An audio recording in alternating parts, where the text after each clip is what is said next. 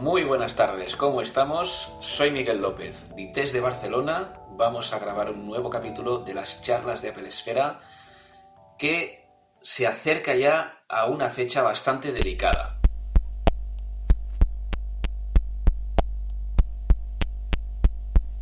¿Por qué es delicada esta fecha? Porque se acerca según los rumores, el 8 de marzo hay una keynote, un evento de Apple que todavía no podemos confirmar, todavía no podemos hacerlo, pero los rumores empiezan a coincidir y cuando varias fuentes independientes eh, coinciden entre ellas, significa que el 8 de marzo es un día a tener en cuenta, es un día a tener en cuenta. También vale decir que la semana que viene es el Mobile World Congress aquí en Barcelona, desde, donde os estoy hablando. Y también es una fecha en la que tradicionalmente, al menos antes de, la pandemia, pues Apple solía, en pleno evento del Mobile World Congress, lanzar, confirmar una invitación enviándola a toda la prensa y eh, dirigiendo toda la atención desde ese Mobile World Congress a esa keynote de Apple que se celebraría pues al cabo de una semana después, si los rumores del 8 de marzo acaban siendo, acaban siendo ciertos. Claro, estamos en una especie de calma antes de la tormenta. A mí me gusta mucho decir esta frase porque eh, hace, hace ya mucho tiempo, no sé si os habéis percatado de ello, pero hace ya mucho tiempo que no tenemos ni renders ni descripciones detalladas, eh, todas esas representaciones por ordenador que, que filtraba gente como por ejemplo John Prosser. Hace mucho tiempo que no vemos nada de eso. Y yo creo que aquí Apple, esto tiene que ser el resultado de Apple redoblando sus esfuerzos en cuanto al secretismo de sus novedades. Aunque bueno, eso no ha frenado eh, pues un montón de cosas que ya hemos dicho en, otras ediciones de, este directo, de este podcast, como, como prefiráis verlo. Eh, tenemos pendiente un nuevo iPhone SE, tenemos pendiente nuevos Macs, a ver cuáles son. Eh, podemos hablar de, esto en un, momento. Eh, hay, la verdad, muchas incógnitas, aunque cada vez es más seguro de que, de que si hay un evento en marzo, que probablemente lo habrá, va a estar bastante, bastante lleno de novedades. Eh, y para hablar de todo esto y de varias cositas que han pasado durante esta última semana, pues tengo conmigo a David Bernal. Eh, no sé si me oyes, David, aquí estás. Hola. ¿Cómo estamos, David? Eh, bueno, muy bien, muy bien. básicamente, lo que te digo, estamos en una especie de, de momento de, de paz eh, de paz tensa antes de, volver a vivir todo ese frenesí de, un aluvión de, de keynotes de Apple. ¿Tú cómo, cómo ves esto y cómo ves este tema de que hace mucho tiempo de que no vemos a John Prosser filtrando nada y que solo haya rumores más clásicos? Pues sí, sí. Y no, no solo eso, sino que la, la keynote del 8 de marzo, si si realmente se confirma, marcará mucho el ritmo de todo el año, porque, bueno, al menos según Gurman, nos espera un año lleno de Macs, lleno de, creo que de Apple Watch no eran tres, sino cuatro, que había la edición no sé cuál, la Sport. Hay muchísimas, muchísimas novedades y en función de si vemos una keynote eh, cargada o una keynote más, más tranquila, pues se puede deducir mucho de la WWDC, de todo y parece que estamos ante un año muy, muy interesante en muchos puntos. Y sí, sí, a ver, lo de Procer, bueno, no lo sé, justo hoy dábamos una noticia, la producción del, del iPhone 14 Pro, ya parece que ya empiezan en pruebas. Creo que es ahora más eh, la época en la que empezamos a, o sea, en la que la cadena de suministros participa de los diseños y puede que veamos más filtraciones, pero por una parte las queremos, por la otra queremos la sorpresa. ya no sé qué, decir al respecto. Bueno, ah, yo aquí, bueno, por el chat ah, ya nos algunas personas nos saludan. Miquel Matas, buenas tardes, ¿qué tal? Ah, fíjate que también concuerda que eh, estamos en, una, en un periodo de, de versiones beta.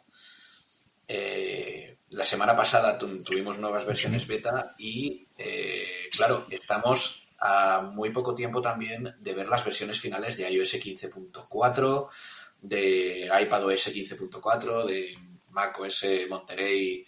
Eh, ya me pierdo con los números de versiones. 12.2, gracias David. 12.2.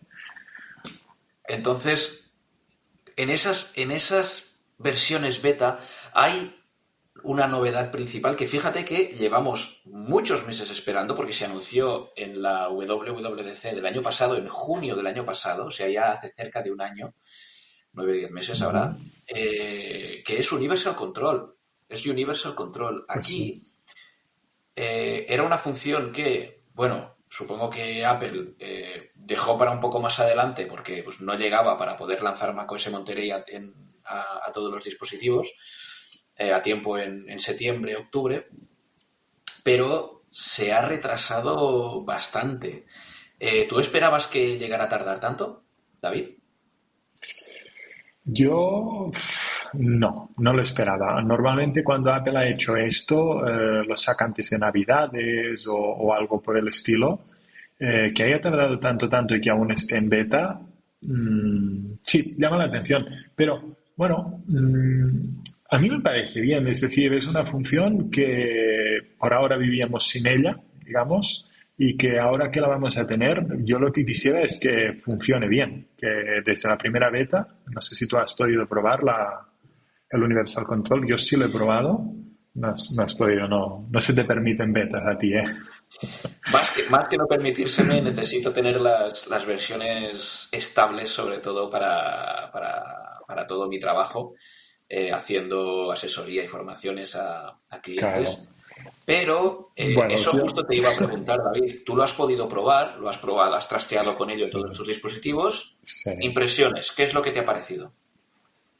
Funciona muy bien. Es, decir, es, es, es, es lo, Es aquellas cosas, es de aquellas cosas que, que tú llevas años en Apple, eh, como yo, lo sabes, las ves y dices, wow, wow, eh, eh, es, es, aquel sentimiento, ¿no? Porque es que realmente mm, se no engaña, arrastras el, ratón al extremo y salta el iPad y ya está. Y, y, con el iPad al revés, y lo empiezas a mover, lo empiezas a controlar. En la primera beta había un error de, de los gestos, los gestos no estaban funcionando del todo bien, pero ya en la segunda beta esto mejoró muchísimo, en la tercera beta, bueno, es que es, simplemente funciona la, la típica descripción y yo, yo estoy muy contento de que Apple se haya esperado y que lo haya lanzado bien. Eh, una función que, que, es útil y que... Es que si no, bueno, es delicado, yo ya lo entiendo, pero estas cosas requieren tiempo y los equipos de, desarrollo pues eh, tienen, tienen que priorizar. Pero lo que veo es que están empezando a sacar todo lo que tienen que sacar porque ya deben de estar, gran parte del equipo ya debe de estar con iOS 16 y, compañía, porque esto no, no sale de la noche a la mañana. No, no es que ahora vayan a dejar de hacer uno y se pongan a hacer el otro. Eso lleva ya meses y que van moviendo recursos así como un reloj de arena de una parte a la otra.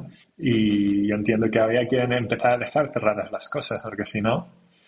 Pero es una función que yo la uso mucho porque, bueno, siempre tengo el iPad aquí en la mesa y me parece tan natural que ya, bueno, simplemente es que la descubres sin, sin más, incluso aunque, aunque no la conozcas, la descubres. Te va. Por poco, si has trabajado en dos monitores, sin duda la descubres, y si no, casi seguro también. Vale, bueno, yo en mi caso mm, trabajo en un ordenador de sobremesa, un Mac Mini M1, y tengo un iPad Pro de 11 pulgadas. Eh, aquí está. Entonces, eh, yo podría usar el Universal Control para mover el ratón, el cursor del ratón de mi Mac directamente a la pantalla del iPad y utilizarlo no como monitor secundario, porque eso sería Sidecar, pero eh, sí como una manera de, pues, de que, por ejemplo, abrir el calendario en mi iPad y poder manejar el calendario desde ahí o alguna cosilla, alguna cosilla semejante. Es una cosa que desde luego voy a, voy a probar, voy a probar en, en cuanto salga. Pero bueno, eh, aquí ya como como te digo, el tema de las betas yo tengo que, reprimirme un poquito, pero el precio que tengo es que cuando lo pruebo ya es estable y ya es, eh, ya es, ya vale más la pena, ¿no? No, no, no, no me arriesgo tanto. siempre, siempre lo decimos con el, con el tema de las betas, cuando al instalarlas tienes que ser, o sea, eres el responsable de, lo que haces con tus dispositivos de Apple cuando instalas las betas y ahí tus datos se pueden perder, eh, el dispositivo puede funcionar más lento, puedes tener problemas de conectividad, es decir, no es que yo os prohíba yo aquí o diciendo que es súper malo poner betas, pero decir, cuidado, cuidado porque te estás instalando un sistema que está en pruebas, nunca mejor dicho. Pero bueno, si estás completamente seguro de lo que haces y quieres tirar para adelante, oye, la vida es de los valientes. Así que yo la verdad es que cuando termina la conferencia inaugural de la WWDC y salen las betas, bueno, estoy como un niño en Navidad, total, ¿eh? Es decir, soy de los primeros, sin duda, lo pruebo todo, lo miro todo.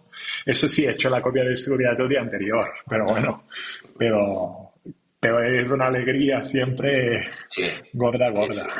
No me extraña, no me extraña. Y mira, hablando de tema de, porque has mencionado iOS 16, ¿vale? Y sí que es verdad que estamos hablando de iOS 15.4 y esto que va a salir, pues eso, alrededor de marzo seguramente veremos pues unas actualizaciones importantes con Universal Control y algunas cosillas más, como mejoras de podcast, temas así. Pero sí que es verdad eh, que Apple seguro que ya lleva tiempo trabajando en iOS 16, en macOS 13, que vete a saber qué nombre va a llegar, vete a saber qué nombre llevará, eh, en tvOS 16, en WatchOS 9, si no he mal. Eh, eso ya lleva tiempo en, desarrollo. Sencillamente en junio lo, destapan todo y, lo lanzan. Entonces, fíjate que hay algunas cosas, ¿no? Porque yo a veces me pregunto, bueno, y por ejemplo, en macOS, pues ¿qué van a, qué van a hacer más? ¿no? ¿Qué, ¿Qué van a hacer más? Y no nos damos cuenta y sí que es verdad que hay puntos en los que podemos, mm, en los que el sistema operativo puede, puede mejorar, ¿no? Porque arrastra cosas de hace décadas incluso. Y una de estas cosas es, por ejemplo, el diseño, no sé si te has dado cuenta, David, del panel de preferencias del sistema. Eh, el panel de preferencias del sistema de, de macOS, que es como el equivalente a la aplicación ajustes de los iPhone y los iPad, ha cambiado en apariencia lógicamente ha cambiado en apariencia y diseño, pero la estructura del panel y la forma en la que están repartidos los ajustes no cambia desde el primer Mac OS 10 que se presentó en el año 2000 y de esto hace 22 años. Entonces, es que es para, o sea, ya es mucho tiempo en la vida real, pero en el mundo de la informática ya es, ya son eones. Entonces, eh, aquí, claro, Teniendo esto en cuenta, han salido bastantes propuestas, ¿no? Diseñadores que se animan y dicen, oye, me voy a currar eh, como un mock-up, ¿no? Que dicen, como, como una especie de montaje para que yo enseñar cómo me gustaría a mí que fueran las preferencias del sistema, ¿no? O propuestas de diseño. De hecho, estas cosas hacen currículum y hacen que Apple te contrate. Entonces, no me extraña que, haya gente que, que, se anime. Entonces, aquí eh, veo, por ejemplo, en Apple Esfera hemos publicado un par de artículos sobre, sobre este tema, pues veo ah, que pues todo relegado, todas las opciones relegadas, en vez de ser una, rejilla con las secciones, pues hacerlo un poquito más iosificado, por, ponerlo entre comillas, y ponerlo en una barra lateral, todas las opciones en una barra lateral, y todo más visual, con el almacenamiento del Mac, el panel de acerca de este Mac fusionado con, este, con estos ajustes, y un poquito pues simplificándolo todo y poniéndolo todo un poco más a mano. Mm, ¿Cómo lo ves tú? ¿Estás muy acostumbrado al panel de preferencias del sistema de ahora o te gustaría este cambio? A ver, varias cosas. Respondo en partes. Primero, lo de que en, en, iOS se llame ajustes y en el Mac se llame preferencias del sistema, eso, eso, eso yo ya por favor pido que lo cambien. Ya sé que es, eso es muy fácil. Es así, por favor, ¿vale? Esa una.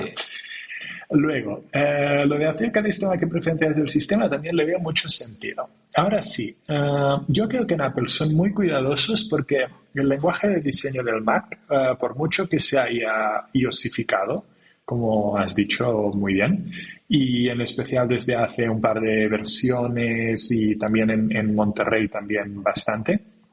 Creo que tienen muy claras las, las diferencias y una interfaz de ratón es una interfaz de ratón y una interfaz táctil es eh, una interfaz táctil. Entonces, son muy atractivos estos, estos diseños, ¿eh? Eh, realmente, pero me pienso que Apple justamente dice, bueno, pero, pero ¿para qué? Ya está bien, es simplemente diferente. una, una coherencia visual que no sé hasta qué punto valora o al revés no, no valoran. Por ejemplo, hay un detalle, los iconos del Mac están diseñados a propósito. Podrían haber usado los de iOS, los de mensajes, los de fotos, los de... ¿Por qué? ¿Por qué se dieron todo ese trabajo? Porque un icono no se, no se diseña así a la, a la al menos no en Apple. Entonces, creo que me atrevo a suponer que tienen muy claro que quieren diferenciar los dos sistemas. Y aunque me gustaría una evolución de, preferencias del sistema en general, casi cualquier cambio ¿no? es bienvenido y siempre es una, una alegría descubrir algo nuevo cuando instalas la beta después de la DC. Eh, pero no, no sé, no lo veo tan claro como que Apple esté mucho por, por la labor. Pero bueno, yo sí lo del cambio de nombre, eso sí. Eh, a ver, no, yo creo que aquí puedo, mm, puedo atreverme también a decir que, a lo mejor en el futuro Apple dice, oye, no, mira, pues en vez de preferencias del sistema, ajustes, porque así hay, hay más mm, comprensión entre plataformas, porque hablando con muchas personas también enseñándoles a usar el Mac y tal, ellos entienden que, que el icono de preferencias del sistema es el icono de configuración, de ajustes, por el icono porque es un engranaje de color, de color gris que es el que sale en el iPhone. Entonces, como es el que sale en el iPhone, ya saben a dónde se meten. Entonces, eh, bueno, pues eh, si a esto lo, renombras como ajustes, pues la verdad es que yo creo que lo vamos a ver. Creo que eso lo, vamos a ver también. Espero que sí. porque, yo espero que sí, Pues sí, eh, es que... Vale, vale. No, no, dime, dime. Adelante. Y puestos a soñar, ¿vale? Y puestos a, decir, pues, cómo, eh, de qué puede pasar y tal, sobre, bueno, más que qué puede pasar, aquí ya cambiamos un poquito de tema, pero sobre todo, ¿tú, David, pagarías 35.000 euros por la solicitud de empleo que firmó Steve Jobs en Atari? Es un papel, ¿eh? Es un papel es un papel. En el chat también está, te, responderé... responder, ¿eh? Vale. Te responderé diciendo que yo, por ejemplo, los libros los tengo todos electrónicos. Que aquí donde estoy, donde trabajo, no tengo ni un solo lápiz normal. Tengo el Apple Pencil, pero no tengo lápices. Así que este ya te da una pista. Pero para ser bien claro, no, no. Eh, la verdad es que no. Aunque he visto la foto, la foto sí me la he guardado en mi carpeta de curiosidades de Apple, eso sí, da para tweets, da para artículos, está muy bien, la he mirado, la he leído, pero comprarla no. Son curiosidades muy divertidas, ¿eh? todo, todo lo que aparece de vez en cuando. Cada vez menos, ¿eh? pero yo creo que parece que ya, ya han empezado a circular todas y que parece que cada vez vemos menos, menos material. Tú, no sé que tú cómo lo sientes. Yo, bueno, esto lo dejo para los coleccionistas más ávidos y los que tengan una buena cartera, porque yo pagar 35.000 euros por un papelito, que ya sé que es la solicitud de empleo de, Steve Jobs en Atari, incluso, incluso lo, subastan junto con un NFT que demuestra que eres el propietario. No vamos a entrar en el tema de los, de los NFT porque es una movida muy complicada y llena de debate, así que, así que bueno, eh, Miquel Matas dice que, eh, perdón, Miquel Mats, que poco le parece. Bueno, hay cositas más, más baratas, ¿vale? Veo, pues, manuales de instrucciones por 1.210 dólares. Estoy en la web de la subasta ahora mismo comprobando los precios. Eh, pero bueno, para un coleccionista que quiere tener... Exacto. Para, un coleccionista que quiera un ítem único, pues oye, puede hacer cierta inversión y, y a ver, a ver qué tal. Hay muchos, hay, es decir, hay muy pocos elementos con la firma de, Steve Jobs, ¿eh? no te creas. ¿eh? En esta subasta, bueno, de la que es publicado el artículo, se reúnen varios y, es raro, porque elementos de Apple, todos los que quieras. Incluso Wozniak eh, firma mucho más, pero Steve Jobs, bueno, no tanto, simplemente. Sí, sí, pero... Mira, en el chat Mr. Colocadera pregunta, ¿vale? Es, aquí es un poquito, un poquito off topic, así que vamos a hacerlo así en un paréntesis muy rápido. Si sabemos si el teclado del Magic Keyboard con Touch ID que vende Apple funciona para el desbloqueo del iPad Pro M1. Aquí eh, se prioriza Face ID del iPad. El Touch ID es para los Mac. Es para los Mac. Entonces, yo aquí, eh, Mister, te, te diría que, que no que, si tienes un iPad Pro M1 utilices Face ID y, ya está. Eh, de acuerdo. Entonces, acerca de, acerca de, seguimos un poquito por el tema de antigüedades. Eh, se ha oído hablar, hemos, eh, ha habido bastante barullo esta semana con, con, Chrome, con Chrome OS Flex, que es un dispositivo, perdón, un sistema operativo que ha lanzado Google eh, así bastante de la nada, fruto de una adquisición que hicieron hace un tiempo. Y ah, resulta que es un sistema operativo que es un Chrome OS, es decir, un sistema operativo basado en Chrome, en un navegador, de modo que solo te ves un poquito relegado a hacer cosas eh, solamente que puedan ejecutarse en un navegador, todo basado en web. Ah, pero que es un sistema operativo que tú puedes instalar en los Mac antiguos, que ya no te valen. No sé si has vivido nunca la experiencia de ahora mismo, por ejemplo, usar un Mac que, no, que, el sistema operativo no se ha actualizado desde 2007 o 2008, que da igual que arranque Safari para navegar por Internet, ni siquiera Safari es capaz de reconocer la seguridad, los protocolos de seguridad de las webs modernas y te dice que, pues que páginas como, pues como Netflix o como la Wikipedia te dice que no son seguras y no puedes entrar porque no reconoce el protocolo de seguridad de 2022. Entonces, el Mac es literalmente inusable por mucho que lo intentes actualizar. Entonces Chrome OS tiene esta versión ahora que se llama Chrome OS Flex, que lo que pretende es poder instalarse también en los PCs, ¿eh? pero también en los Mac, eh, que ya sean antiguos y ya no tengan demasiado rendimiento, para darles un poquito más de vida y que se puedan utilizar como ordenador básico pues para mirar el correo, para usar Google Docs, para pues, eh, tener Gmail accesible, Google Calendar y, y, navegar por la web, ver las noticias, en la web también puede haber Netflix. Eh, quiero decir, hay, aquí hay como que le das al Mac como una segunda vida, no con Mac OS, sino con Chrome OS. En mi caso no tengo ningún Mac antiguo, pero si tuviese un Mac antiguo, sí que confieso que esto lo probaría y lo probaría cuanto antes. No, no sé cómo lo ves tú, David. Yo tampoco tengo ningún Mac antiguo, la verdad. es que cuando, cuando renuevo, eh, vendo los anteriores, porque suelo renovar bastante, bastante rápido. Por ejemplo, este, este que tengo ahora, que es el MacBook Pro de 16, el de 2021. Eh, vino después de cuatro años y pico del anterior y claro, en cuatro años es que vendes la, la máquina por un buen precio y quien lo compra pues también está contento porque tienes una, una, buena máquina a un precio muy distinto. Entonces no, no tengo Macs antiguos. Eh, sí, eh, supongo que incluso para, para, algún estudiante, para los más jóvenes de la casa, creo que puede ser interesante. Yo, bueno, cuando son tan antiguos los ordenadores a veces también la batería sufre un poquito. No lo sé, antes lo vería quizá en un, en un iPad o algo parecido, que es, que es un dispositivo que quizá envejece un poco mejor. Supongo que sí, que alargarle un poco el, el, día a día, pero bueno, no sé qué decirte. Yo personalmente, para mí, yo no lo haría. Eh, entonces es para otra persona que digas, bueno, tienes aquí un ordenador. Hmm, bueno, es una propuesta y Google siempre quiere meterse en cuantos más lugares mejor, básicamente. Y, hasta yo, bueno, no sé si has utilizado tú el, sistema operativo este de Google, es bastante, bastante limitado. ¿eh? Lo que te da una web.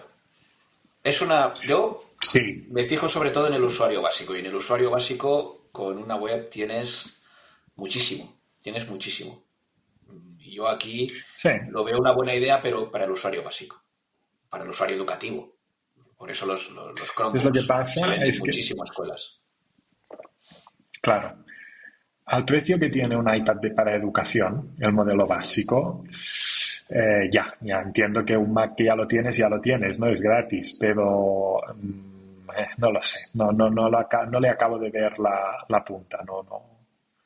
Está bien que esté como opción, pero yo, bueno. Yo, esto es una, es una de estas cosas que en cuanto tenga la oportunidad, yo que reprobar. Porque sobre todo, yo, mira, el, Mac Mini M1 que tengo, que Chrome OS Flex no es compatible con los Mac con Apple Silicon, son demasiado modernos, pero eh, mi Mac anterior que vendí era un iMac de 2000, lo compré en 2013, pero era de finales de 2012 la, la generación. Lo llego a tener por aquí todavía y pienso, ostra, pues voy a instalarlo a ver qué tal, porque puede, puede ser interesante, mm. solamente para trastear. Pero bueno, como tú dices, eh, yo para comprarme este Mac Mini, pues lo, el anterior lo vendí y oye, renovarse o morir, renovarse sí, Sí. Eh, pasando un poquito a, a, lo que es la rumorología, ¿vale? Eh, en marzo veremos unas cuantas cosas, aunque, aunque una cosa que veremos más adelante, quizás en septiembre, es un nuevo Apple Watch. Siempre veremos el iPhone 14 y un nuevo Apple Watch, eso seguro. Queda la incógnita de que si ese Apple Watch tendrá ese nuevo diseño que se rumoreaba en los Series 7, que al final no fue. Pero mm. ahora, pues tenemos, tenemos las. Se, ha quedado la duda en la rumorología y de hecho ya nadie dice nada acerca del diseño. Pero sí que eh, en Apple Esfera hemos comentado todas las pistas que hay acerca de un sensor de glucosa en sangre que podría mejorar muchísimo la calidad de vida de personas pues que tienen pues, enfermedades como la diabetes. Entonces, eh, en este aspecto, tú que has estado al tanto y has, por ejemplo, tenemos un artículo en Apple Esfera que ha escrito David, que muy completo sobre, sobre, este, sobre este tema. ¿Cómo, ¿Cómo ves? ¿Veremos este otoño un Apple Watch con una, una, manera no invasiva de detectar la glucosa en sangre o todavía queda tiempo para eso? A ver, Gurman dijo que por lo menos quedan entre 3 y 5 años. Luego salió el New York Times y dijo que estaban lejos esos productos. Eh, ¿Yo qué diría? Yo creo que hubiese hecho ya más ruido Mm, buscando, buscando toda la información que, he podido recopilar para, documentarme para el artículo, eh, pues no había nada. Eh, había alguna adquisición, que es lo, más, lo más notorio. Luego hubo una patente mm, reciente y es de 2019, creo. Y poco más. Entonces, eh, yo creo que, que habría más ruido. Que lo veremos seguro, porque al final eh, lo que hace el Apple Watch, que esto es una cosa que siempre me ha llamado mucho la atención. Cuando Steve Jobs presentó el iPhone, eh, el iPhone tenía un giroscopio. Y hay dos formas de entender el giroscopio. Una forma es decir, mira, el iPhone sabe exactamente en qué posición está. Y tú te quedas como usuario, ah, fantástico, magnífico. Pero luego te dicen que esa información se puede usar para contar los pasos, para detectar caídas, para tantos usos en los que se apoya, por ejemplo, Apple Watch, y esos, esos mismos datos, esa misma lectura, cobra todo un nuevo significado. Entonces, con la glucosa en sangre, yo creo que está pasando algo muy similar. Por una parte está el hardware, eh, pero sobre todo, sobre todo está el software, porque ¿con qué quieres jugar? Con electricidad y con luz. Eh, ya entiendo que, bueno, bueno, pues tiene que ser una luz infrarroja de frecuencia eh, la que sea para poder detectar variaciones en el color de la sangre. Pero yo que creo que Apple lo que está, lo que está empujando con el, con el Apple Watch y la forma en que seguramente veremos llegar estos, estos sensores de glucosa es a través de, de modelos entrenados que dicen, ah, pues mira, el color o la presión o, cualquier pequeña variación mínima en, en, los datos que incluso podría ser que los Apple Watch actuales ya estuviesen pudiendo ah, registrar, nos daría una lectura. Entonces, y volviendo a tu pregunta, si este es el caso, podríamos verlo por sorpresa prácticamente en cualquier momento, porque es algo que Apple desarrolla de forma muy interna, no sale en ninguna parte, te vas a junio con la laptop DC, ¡pam! Sensor de glucosa. Aún así, eh, es decir, a diferencia de un hardware que hace ruido, son adquisiciones, tienes filtraciones y ya es otro ciclo. Entonces, aunque creo que, puede tardar, yo no sé, yo eh, tres, cinco años, como decía Gurman, lo veo mucho. Eh, yo creo que debe de estar más próximo. Si el, si Watch es capaz de tomar un, electrocardiograma así tan, fácilmente, pues pienso que está más cerca. Eh, lo que pasa también es que este es un tema muy delicado y Apple tiene que cubrirse muy en las espaldas con todas las regulaciones o lo lanzan como un, como un producto médico o prácticamente no va a tener valor porque quien tenga esto no es esto no es para mí para jugar para ver cuántas vueltas he dado a la manzana corriendo. Esto es para alguien que le va la vida. Entonces o es médico o es una curiosidad. Y para hacerlo médico es, que eso mm, yo eso, eso te iba a decir David eh, no es solo hacerlo es regularlo también. y hacerlo bien, exacto, regularlo. Eh, tiene que ser, la precisión tiene que ser muy, muy, muy alta. Entonces tú apuestas a que lo vamos a ver más pronto que tarde. Eh, yo creo que, que es posible que este año no lo veamos, es posible que este año no lo veamos, pero tengo mis esperanzas para 2023. Mm, ya veremos. Ya veremos, ya veremos. Entonces, eh, yo creo que una vez el Apple Watch pueda hacer que cualquier persona que necesite inyecciones diarias de insulina o tener que pincharse para comprobarse los niveles de, azúcar, de glucosa en sangre, lo pueda hacer simplemente teniendo un reloj atado en la muñeca, yo creo que ahí el Apple Watch va a dar un salto cualitativo, la gente lo va a mirar como algo mucho, mucho más importante de lo que ya es ahora porque el Apple Watch yo ya lo considero un aliado para mi salud bastante, bastante importante, bastante importante. De hecho, eh, antes de cenar, hoy mismo, me espera una sesión de Apple Fitness ahí delante de la tele que veis aquí al lado, que, bueno, voy a, voy a sudar. Em, no solo tenemos ah, tema de Apple Watch, eh, viéndonos ya un poquito más para marzo, ¿tú qué crees? Porque se rumorean bastantes Mac, o sea, muchos Mac para este año, pero para marzo ya se rumorean, incluso ha salido en la base de datos euroasiática, del mercado euroasiático, y han salido códigos de modelo. Es decir, en marzo seguramente vamos a ver como mínimo un Mac nuevo. Eh, y seguramente vamos a ver más, quizás, dos o tres, ya siendo muy optimistas. Eh, yo personalmente creo, no sé si vamos a ver ese iMac con pantalla grande, pero un MacBook Air con un chip M2. El chip M2, el chip M2 puede, puede hacer acto de presencia, yo lo veo probable, y puede hacer acto de presencia con ese MacBook Pro de, gama de entrada y ese MacBook Air que podríamos ver rediseñado por fin. Eh, y, quizás un Mac Mini. Aquí ya mm, no sé si atreverme a decirme que confío en ello. Eh, ¿Tú cómo lo ves, David? ¿Tú qué apuestas de, a nivel de gama de Mac? De ¿Qué veremos en marzo? ¿Qué crees que veremos en marzo?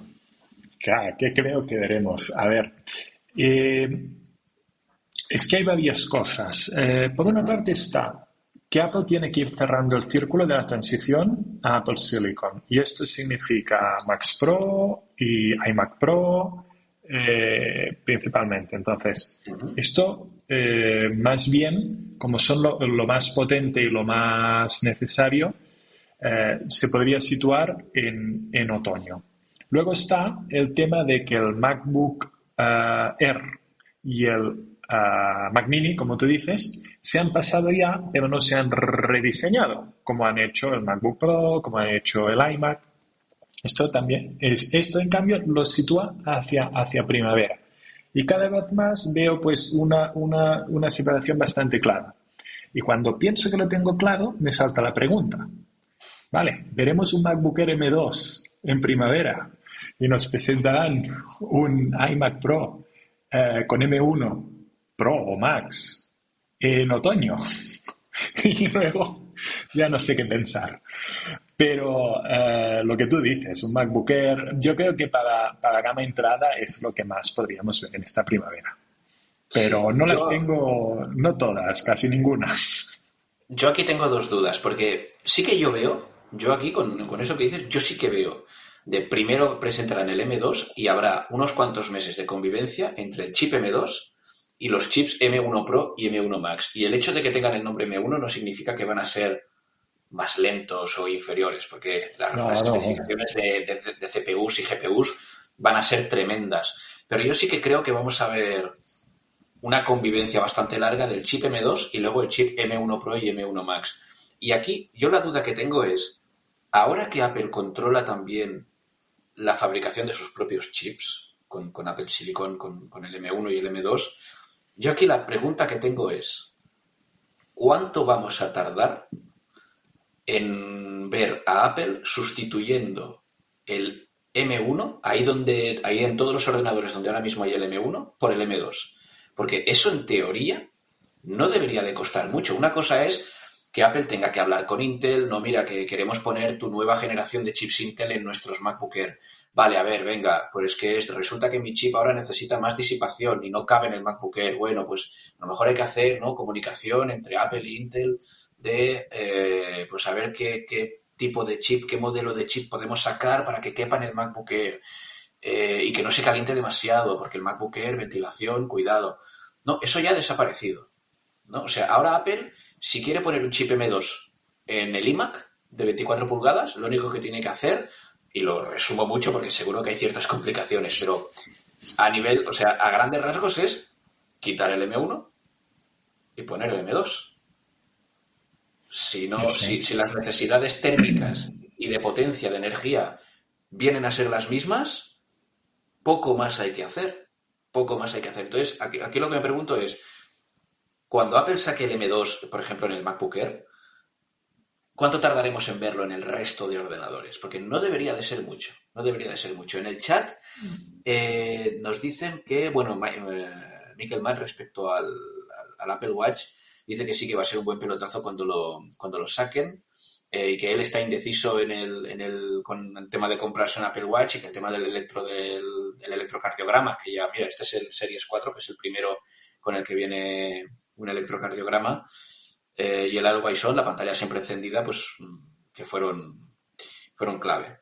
Entonces, Francesc Roma dice que, ojo, que pueden presentar el nuevo MacBook Pro y que el chip, aunque lo mejoren, le sigan llamando M1, que también es verdad, también es verdad, en vez de llamarse M1, ay, perdón, M2, que digan, no, mira, sigue siendo el M1, pero tiene un core más de CPU y dos cores más de gráficos. Ya veremos, Yo puede ser. creo, de todo esto, la verdad es que este año, incluso el siguiente, no podemos sacar ninguna conclusión, eh, porque creo que Apple está yendo sobre la marcha, aunque lo tenían planeado hace mucho tiempo, que ha sorteado el tema de la, escasez, de la escasez con una elegancia suprema y que, mm, que no están haciendo lo que quieren hacer. Y que dentro de un año o dos ya veremos quizás si es algo más regular Max en otoño, si se centra todo a final de año, no lo sé, pero algo mucho más simple. Todo este lío de nombres, de fechas, de ahora sale, ahora no, creo que es algo que se están viendo obligados a hacer y yo al menos personalmente no sacaría conclusiones. Vale.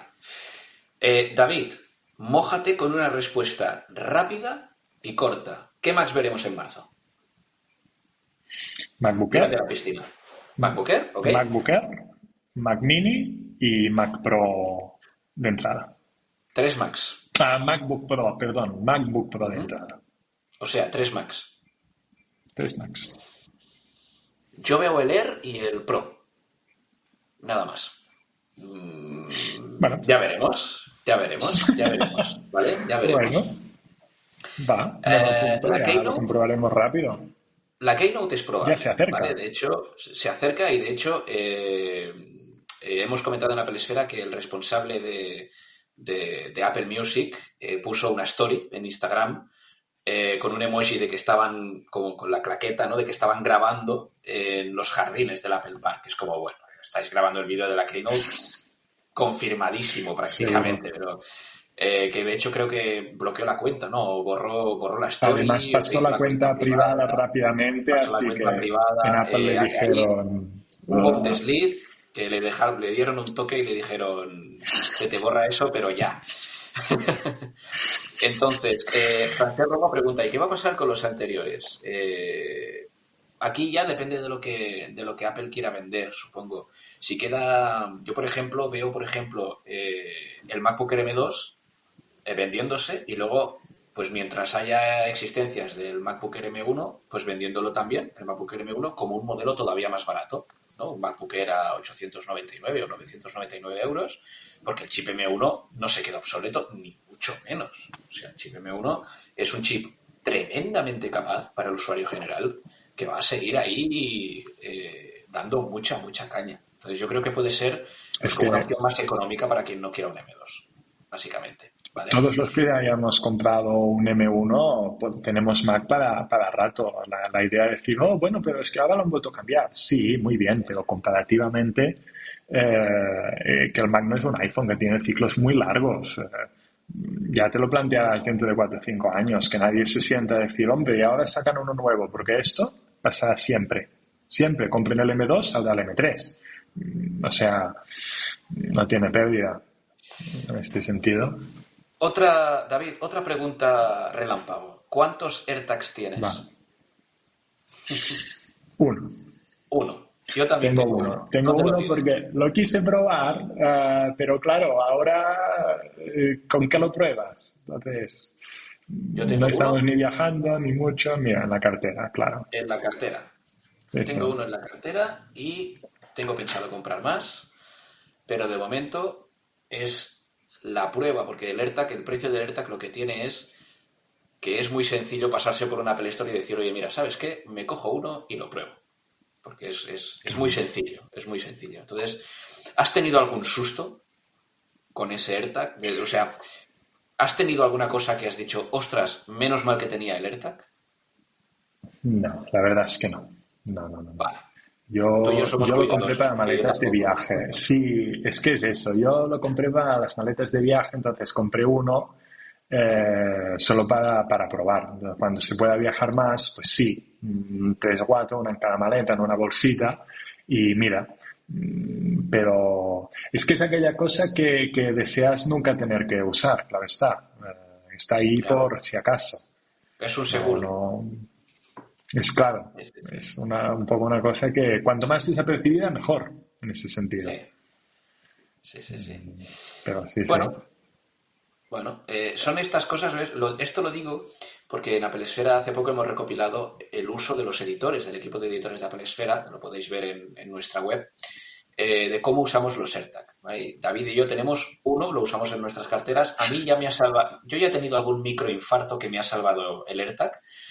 Eh, y tenemos algunos casos donde lo tenemos en mochilas, donde lo tenemos en llaveros. Yo, por ejemplo, tengo pensado comprarme más y tenerlo en llaveros y en alguna, en alguna mochila.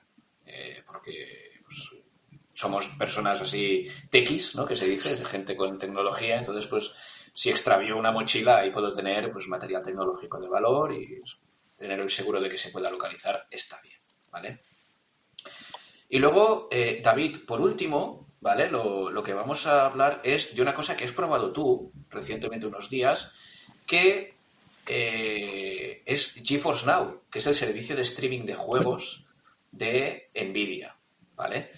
Es yo con esto estoy muy, muy intrigado porque yo siempre tengo la espinita clavada, ¿no? Tengo un Mac Mini M1 con una potencia que no está nada mal y siempre me da rabia que, ah, yo qué sé, quiero jugar a Age of Empires, no puedo porque no puedo usar Windows en un, M1. Eh, y siempre tengo esa espinita clavada de, ¿y si pudiera jugar aquí? ¿Y si pudiera jugar aquí? Y para eso eh, tenemos los servicios de juegos en streaming, que pues eh, no vamos a entrar en el debate de qué ha hecho Apple para que no puedan ser aplicaciones en la App Store, porque de momento son páginas web, pero David, tú has estado probando durante varios días GeForce Now en un iPad, es decir, has jugado a juegos AAA iPad. en un iPad. Impresiones, ¿qué te ha parecido? Y, no sé, sobre todo, ¿le ves futuro? Porque fíjate que hay servicios como Google Stadia que están de capa caída, que, que no se habla de ellos y que sobre todo, pues, que no hay gente que incluso ya dice, no, eso seguro que dentro de unos años, perdón, dentro de unos meses anuncian su cierre. Entonces, GeForce Now es un servicio que es básicamente la misma base. ¿Qué te ha parecido y le ves futuro a esto? A mí eh, me ha sorprendido, eh, me ha gustado, me ha funcionado muy bien. No, no tengo queja de que no sea aplicación, propiamente dicho, bueno, es Progressive Web App, pero no, no, no le veo un impedimento gordo. Ahora explicaré brevemente por qué. Y futuro. Eh, quisiera decir que sí, porque todo se está moviendo hacia el streaming, pero también es verdad, eh, bueno, hablando de Apple, hay que fijarse que Apple no está por la labor del streaming, cada vez más potencia, cada vez más mejores chips para poder jugar en, local. Entonces, eh, no sé qué pensar en cuanto al futuro. Si, si, si supusiera de lo que Apple, uh, cómo se mueve, diría que no, que más bien no tiene, porque ¿por qué necesitas una conexión a Internet siempre para jugar? Pero a mí, uh, a mí me ha gustado mucho. Yo, uh, bueno, es que el uso del servicio es, te metes en el, en el sitio web de, de NVIDIA y lo primero que te dice es toca en compartir y añádete el, favorito en el escritorio. A partir de aquí tienes un icono que funciona exactamente igual que cualquier aplicación. Vale. A partir de aquí, eh, ¿qué ocurre? Sí que es verdad que la interfaz de selección de juegos, la interfaz del menú, de las opciones, pues bueno, se nota que es una página web. Eh, ¿Cuándo se nota más? Pues cuando lo estás probando la primera vez, porque tienes que estar explorando, tienes que estar metiendo las cuentas de, usuario de, Steam, de lo que sea. Entonces ahí dices, bueno, va un poco así, va bien, pero va un poco así.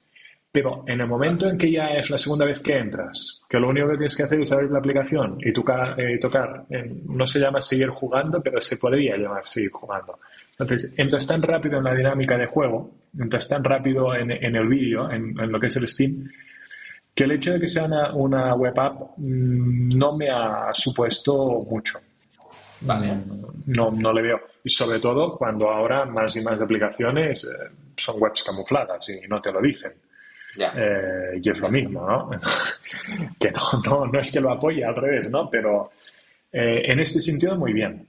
Luego, mm, es que estás jugando con una resolución, con unos gráficos, con una velocidad, con cero lag. A ver, cero lag también depende de la, conexión. Yo lo he en casa, tengo el router al lado, tengo 600 megabits, eh, entonces también son unas condiciones eh, buenas.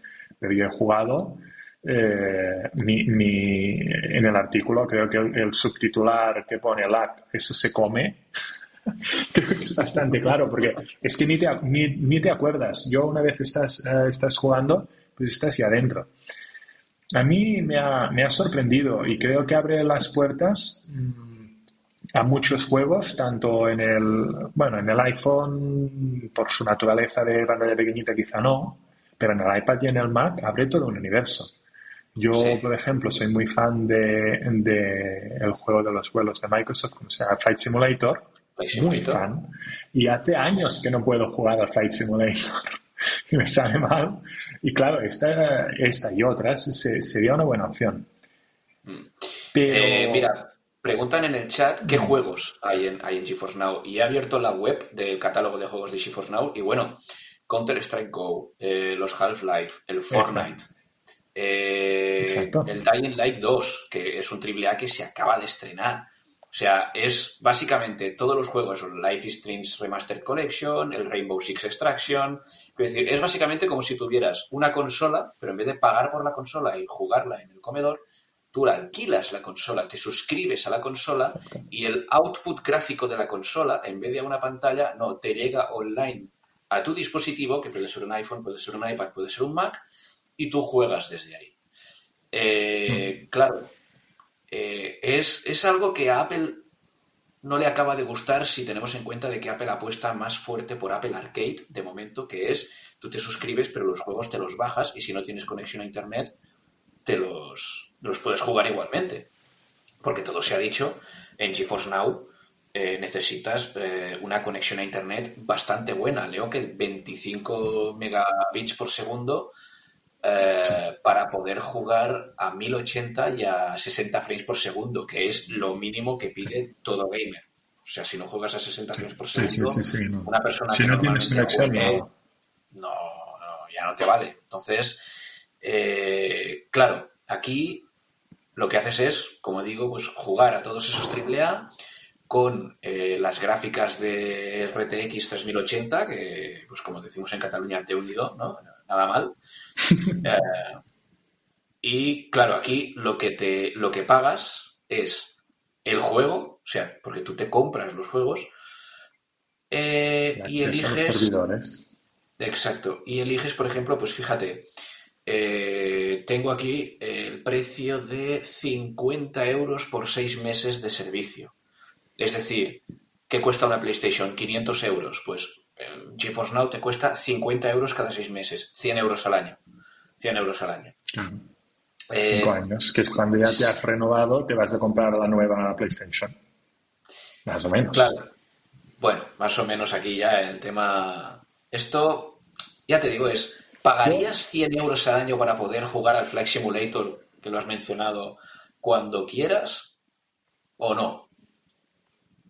Yo sí. Eso ya yo sí, yo sí. Pero mira, déjame decirte una cosa. Mm, yo creo, a ver, esto del streaming eh, se dice, bueno, Apple no quiere, en Apple no se juega. Bueno, el título de este, de este episodio es en este Mac también se juega, por, por una o por la otra. Pero honestamente, em, el, el, que Apple pida que cada uno de, las, de los juegos eh, sea una aplicación en el App Store, eh, es una opinión personal. Yo no lo veo descabellado por varios motivos. Primero, como son solo una puerta de acceso al juego, estamos hablando de una aplicación que te pesará 10-15 megabytes. Entonces, aquí nada. Pero, si quiero aplicar controles parentales, si quiero aplicar tiempo de uso, si quiere gestionar las notificaciones, ¿Qué cuesta? Eh, de acuerdo, bueno, es un catálogo, son 200 juegos, tienes que poner 200 aplicaciones. Bueno, sí, vale, no sé, puede dar pereza, pero yo es que le veo todo el sentido del mundo. Apple no dice no a los juegos, meteos en, en, web apps que funcionan bien. Dice, hombre, por favor, dejemos que los padres puedan bloquear a sus hijos que no me jueguen al Counter-Strike. Dejemos, es decir, eh, veamos que podamos ver las capturas, que podamos ver las, las reseñas, algo tan fácil como las reseñas. ¿Cómo, cómo, cómo, se, cómo se gestiona esto si, si no es entonces, eh, yo me gustaría, honestamente, que los servicios en streaming dijeran, bueno, nos arremangamos un momento, el equipo de ingenieros, ponemos los 20, 50, 100, 200 juegos en el App Store, que tendréis más visibilidad, que tendréis eventos, que tendréis de todo en una aplicación nativa y ya está. No, no, no, no le veo, eh, no le veo eh, mucha más cuestión, la verdad, honestamente. No, Al menos para mí, es una opinión, ¿eh? pero me, gustaría. Eh, sí, sí, porque... A ver, aquí hay que tener en cuenta, hay que tener en cuenta que a nivel de controles parentales, bueno, aquí el debate sobre todo entre las desarrolladoras de juegos y Apple está en que, pues, que no quieren pagar la comisión que quiere Apple que, se pague, ¿no? Por eso lo reducen a, que se ofrezca vía web y listo. Eh, entonces, pues ofrecer todos esos juegos y cada uno que tenga una aplicación, bueno, Apple se haría de oro y arruinaría bastante las, desarrolladores. Pero hay que pensar también, esto que has dicho de los controles parentales es un tema, porque sí que es verdad que se puede bloquear una web. O sea, yo puedo ir a los controles parentales de un iPad y decir, oye, que, el usuario no pueda acceder a geforcenow.com, ¿vale? Eh, pero claro, es más sencillo, es más intuitivo decir, oye, si no que, un padre ve pues que está la aplicación del Counter Strike Go instalada en el, en el iPad, pues decir, eh, esto te lo borro, porque no quiero que juegues a eso.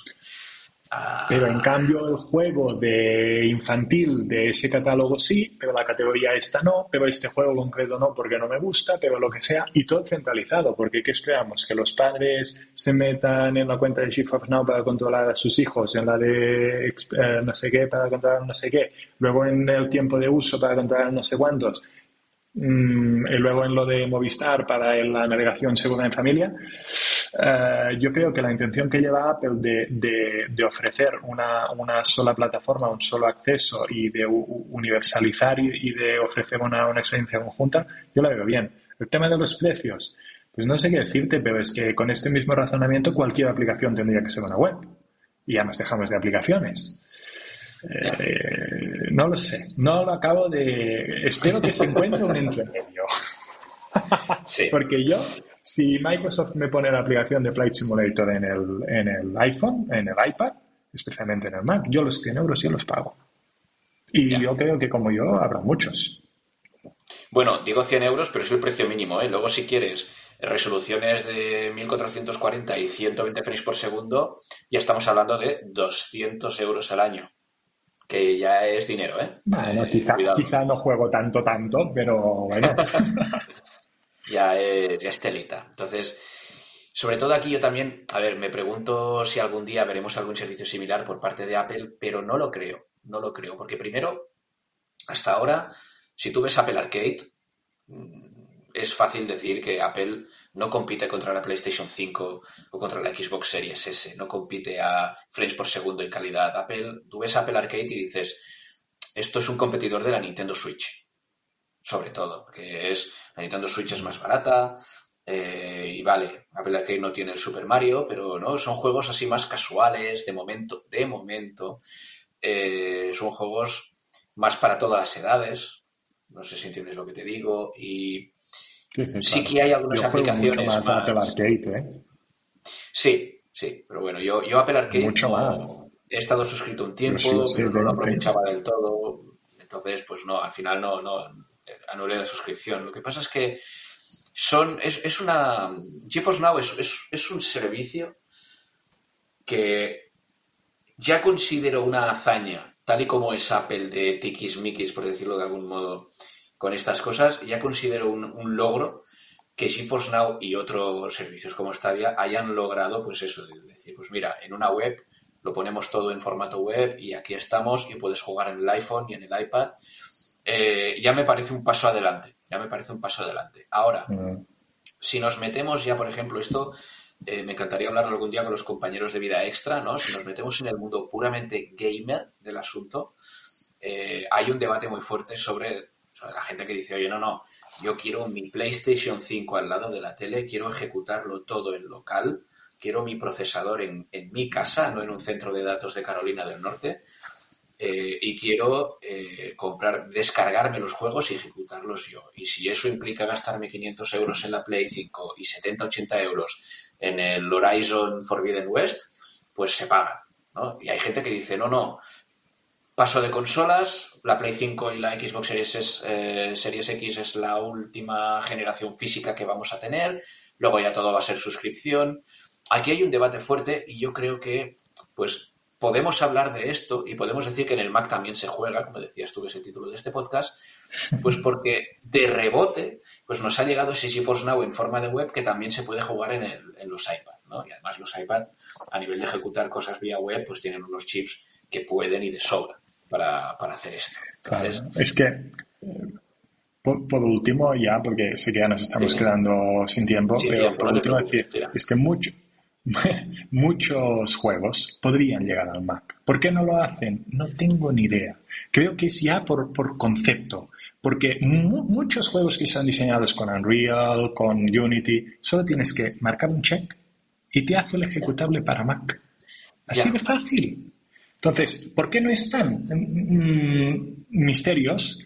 Eh, pero, por favor, en este Mac también se tendría que poder eh, jugar. Eh, así de fácil. Es que es un check, check y compilar. Ya está. Entonces, realmente es algo que no, no, le voy a dar más vueltas porque no lo entiendo y me repetiría, pero no lo entiendo directamente. Vale. bueno, bueno, ya me lo expliques. Son, a ver, el tema del gaming en el Mac es una cosa que siempre ha habido como un lastre. Entonces, yo aquí estaría atento sobre todo a las posibles novedades porque siempre decimos en la, en la WWDC van a presentar nuevo iOS, nuevo macOS, nuevo HOS, nuevo tvOS, nuevo iPadOS, pero hay servicios ahora. Y Apple Arcade puede transformarse. Apple Music puede transformarse. Quiere decir, Apple se ha sacado de la manga Apple Fitness Plus eh, y al menos yo que lo estoy probando ahora mismo no va nada mal. Em, es decir, a nivel de videojuegos, en cuanto Apple diga pues voy a entrar en este mercado porque creemos que podemos entrar y generar ingresos, porque Apple es una empresa y lo que quiere es generar ingresos, ante todo, eh, ingresos y beneficios. yo creo que el día que se meta, yo creo que lo vamos a ver de una forma que no sabemos cómo va a ser, pero, pero puede ser una combinación muy interesante. Puede ser una combinación muy interesante para que cualquier persona que tenga un dispositivo de Apple relativamente moderno disfrute de una calidad eh, bastante buena. Yo, yo aquí mm, quiero soñar eh, a nivel, sobre todo, de, los chips que tiene Apple ahora, porque si yo ahora mismo tengo un Mac mini con un chip que el benchmark en single core eh, equivale a lo que te rinde un core del Core i9 Extreme de Intel, y generando, y, o sea, y usando una décima parte de la energía que consume ese chip de Intel, yo creo que eso, si no se aprovecha nunca para el mundo del gaming, sería, un, sería una lástima. Sería una lástima, la verdad. Pero bueno, eh, se nos acaba el tiempo. Esto serán cosas que descubriremos en, la, en los futuros eventos de Apple. De momento, eh, pronto, pronto. pronto. Se viene el Mobile World Congress, eh, se viene dentro de tres semanas probablemente, probablemente un evento de, Apple y yo de momento me apuntaría el 8 de marzo como fecha probable de un evento y mientras tanto pues en Apple Esfera seguiremos atentos a todos los rumores, todas las novedades y cualquier noticia que pueda incidir en esto. David, eh, nos vemos, eh, gracias, bueno, gracias a todo el mundo que nos haya visto por aquí, gracias a los que habéis participado un poquito en el chat. Y eh, nos vemos la semana que viene en un nuevo, en una nueva edición de este podcast que, si nos habéis visto en directo, pues en cuestión de pocos días lo podréis escuchar desde vuestros clientes de podcast favoritos y desde luego en Apple Podcast. David, nos vemos la semana que viene. Nos vemos, sí, sí, con más temas y con ganas.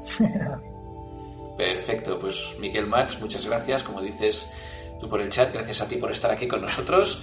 Y hasta aquí nos despedimos y la semana que viene, pues eso, tendréis un nuevo episodio de las charlas de Apple Esfera en directo en este mismo canal de Twitch. Hasta la próxima, chicos.